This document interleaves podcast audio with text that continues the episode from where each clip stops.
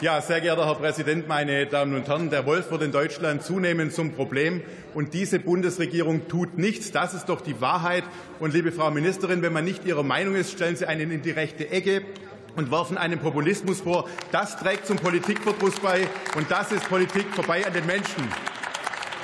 Der Wolf geht um in Deutschland, und zwar nicht so romantisch, wie uns hier die Wolfsversteher in den linksgrünen Reihen gerne weismachen würden.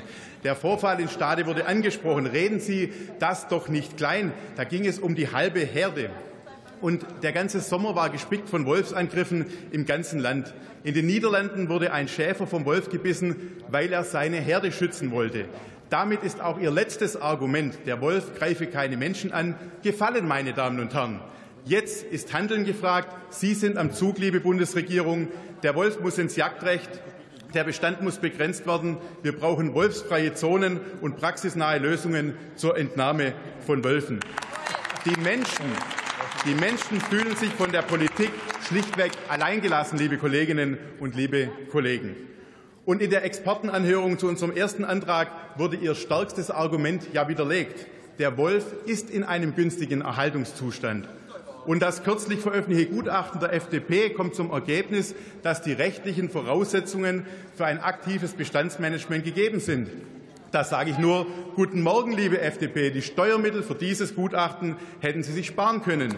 Denn schon unsere EU-Kommissionspräsidentin hat die Bundesregierung aufgerufen, den bestehenden europäischen Rechtsrahmen auszuschöpfen. Sie hat die Mitgliedstaaten sogar gebeten, die aktuellen Bestandszahlen zu melden. Und zwar außerhalb der turnusmäßigen Erfassung. Ja, warum? Weil man eben auch in Brüssel merkt, dass es so nicht weitergeht. Dort ist man bereit, über den hohen Schutzstatus des Wolfes nachzudenken. Wir waren in Brüssel und haben die Gespräche geführt. Das wäre eigentlich der Job der Regierung gewesen. Aber was machen Sie, Frau Ministerin?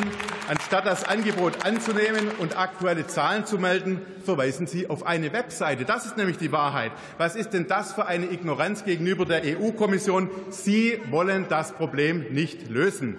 Sie zählen lieber Wölfe, beschäftigen ein Heer von Biologen und Gutachtern, anstatt Regeln mit Köpfen zu machen. Und jetzt Ihre neue Ankündigung. Problemwölfe sollen unbürokratisch entnommen werden. Man könnte ja fast meinen, die grüne Bundeseiskönigin schmilzt ob der erdrückenden Argumente dahin. Aber auf meine konkrete Nachfrage, was denn das genau bedeutet, bekomme ich letzte Woche nur eine nichtssagende Antwort. Frau Ministerin, lassen Sie den Ankündigungen endlich Taten folgen. Wenn Sie es wirklich ernst meinen mit den Weidetierhaltern, mit den Menschen in unserem Land, dann heben Sie die Hand und stimmen unserem Antrag zu. Ich danke Ihnen. Vielen Dank, Herr Kollege Mack. Letzte Rednerin dieser Debatte ist die Kollegin Susanne Mittag, SPD-Fraktion.